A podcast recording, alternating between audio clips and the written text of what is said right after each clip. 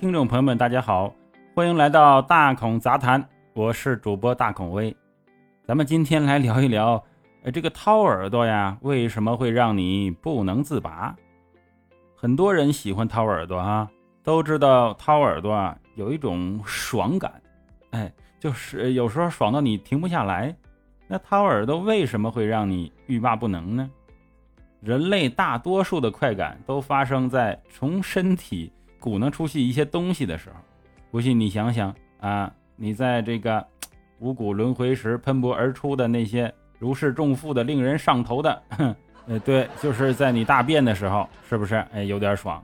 还有什么挖鼻子的时候，挖鼻屎，哎，是不是觉得也有点爽？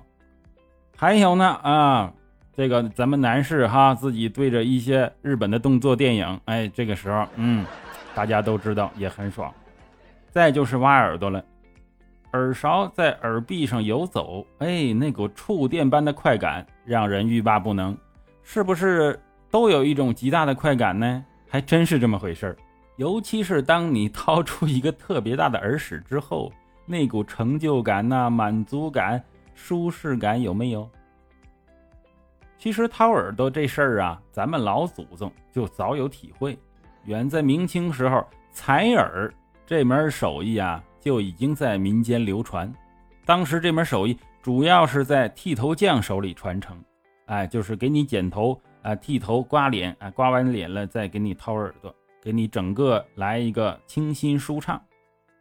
这个明代的《坠月子》的精选雅笑里就有记载：亲历者身心舒坦，耳聪目慧，尘世凡事恍若空灵。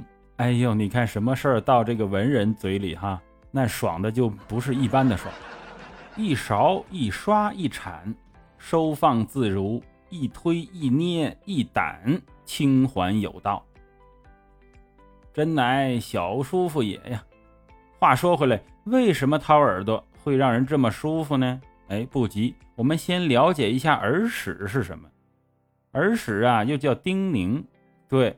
耳屎这个名字听起来还不错吧？哈哈，它是由外耳道丁宁腺分泌的淡黄色液体，在遇空气后变干燥而形成的。它里面主要有蛋白质啊、油脂啊、脂肪酸呐，还有黄色素。有些人耳朵内油脂分泌旺盛，平时耳屎也是油油的，我们称为油耳屎，一般呈现为粘着油状的蜡黄色或者。黄褐色，与之相对的便是干耳屎，一般呈现为干燥的啊酥脆的薄薄的干痂，颜色就是浅黄色。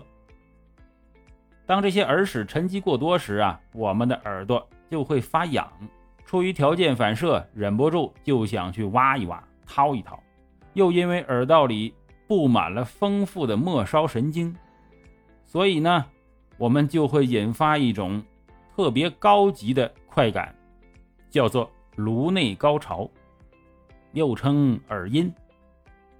它是一种通过视听触等感官刺激，在你的颅内、头皮等部位产生独特的刺激感，令人极度喜悦与放松。可是，这些不代表你能毫无节制的挖耳朵，一时采耳一时爽，一直采耳医院躺。耳朵不是我们的牙齿。它经不起经常的清理，一般耳屎会通过我们平时的咀嚼和打哈欠等动作自行排出，而且频繁掏耳朵会造成一系列的耳部损伤问题，频繁刺激耳道，耳屎也会越挖越多，破坏耳道纤毛，增加真菌感染的风险，引发耳道炎症，还有就是使用不干净的。掏耳朵器具也可能诱发湿疹和感染。还有就是，如果你掏的不好，哎，你掏深了，或者谁你掏耳朵的时候，人家碰了你一下，啊，那就会刺伤耳道耳膜，可能造成听力影响。更有甚者，用棉签掏耳朵啊，这个棉签质量可能不好，那个纤维掉了，不断的累积，导致局部的溃疡，引发颅内感染啊。你知道这个。离脑子近的东西哈，不能乱搞。颅内感染那就不是小事儿啊。但是掏耳朵这个习惯呢，确实很难戒掉。所以，我们要是非掏的话，哎，大孔奉劝你几句话：第一，切忌用尖锐的物品掏耳朵，也不要掏得过深。哎，反正你解解痒，用那个比较柔软的棉签之类的哈，掏出一些东西不痒了就行了。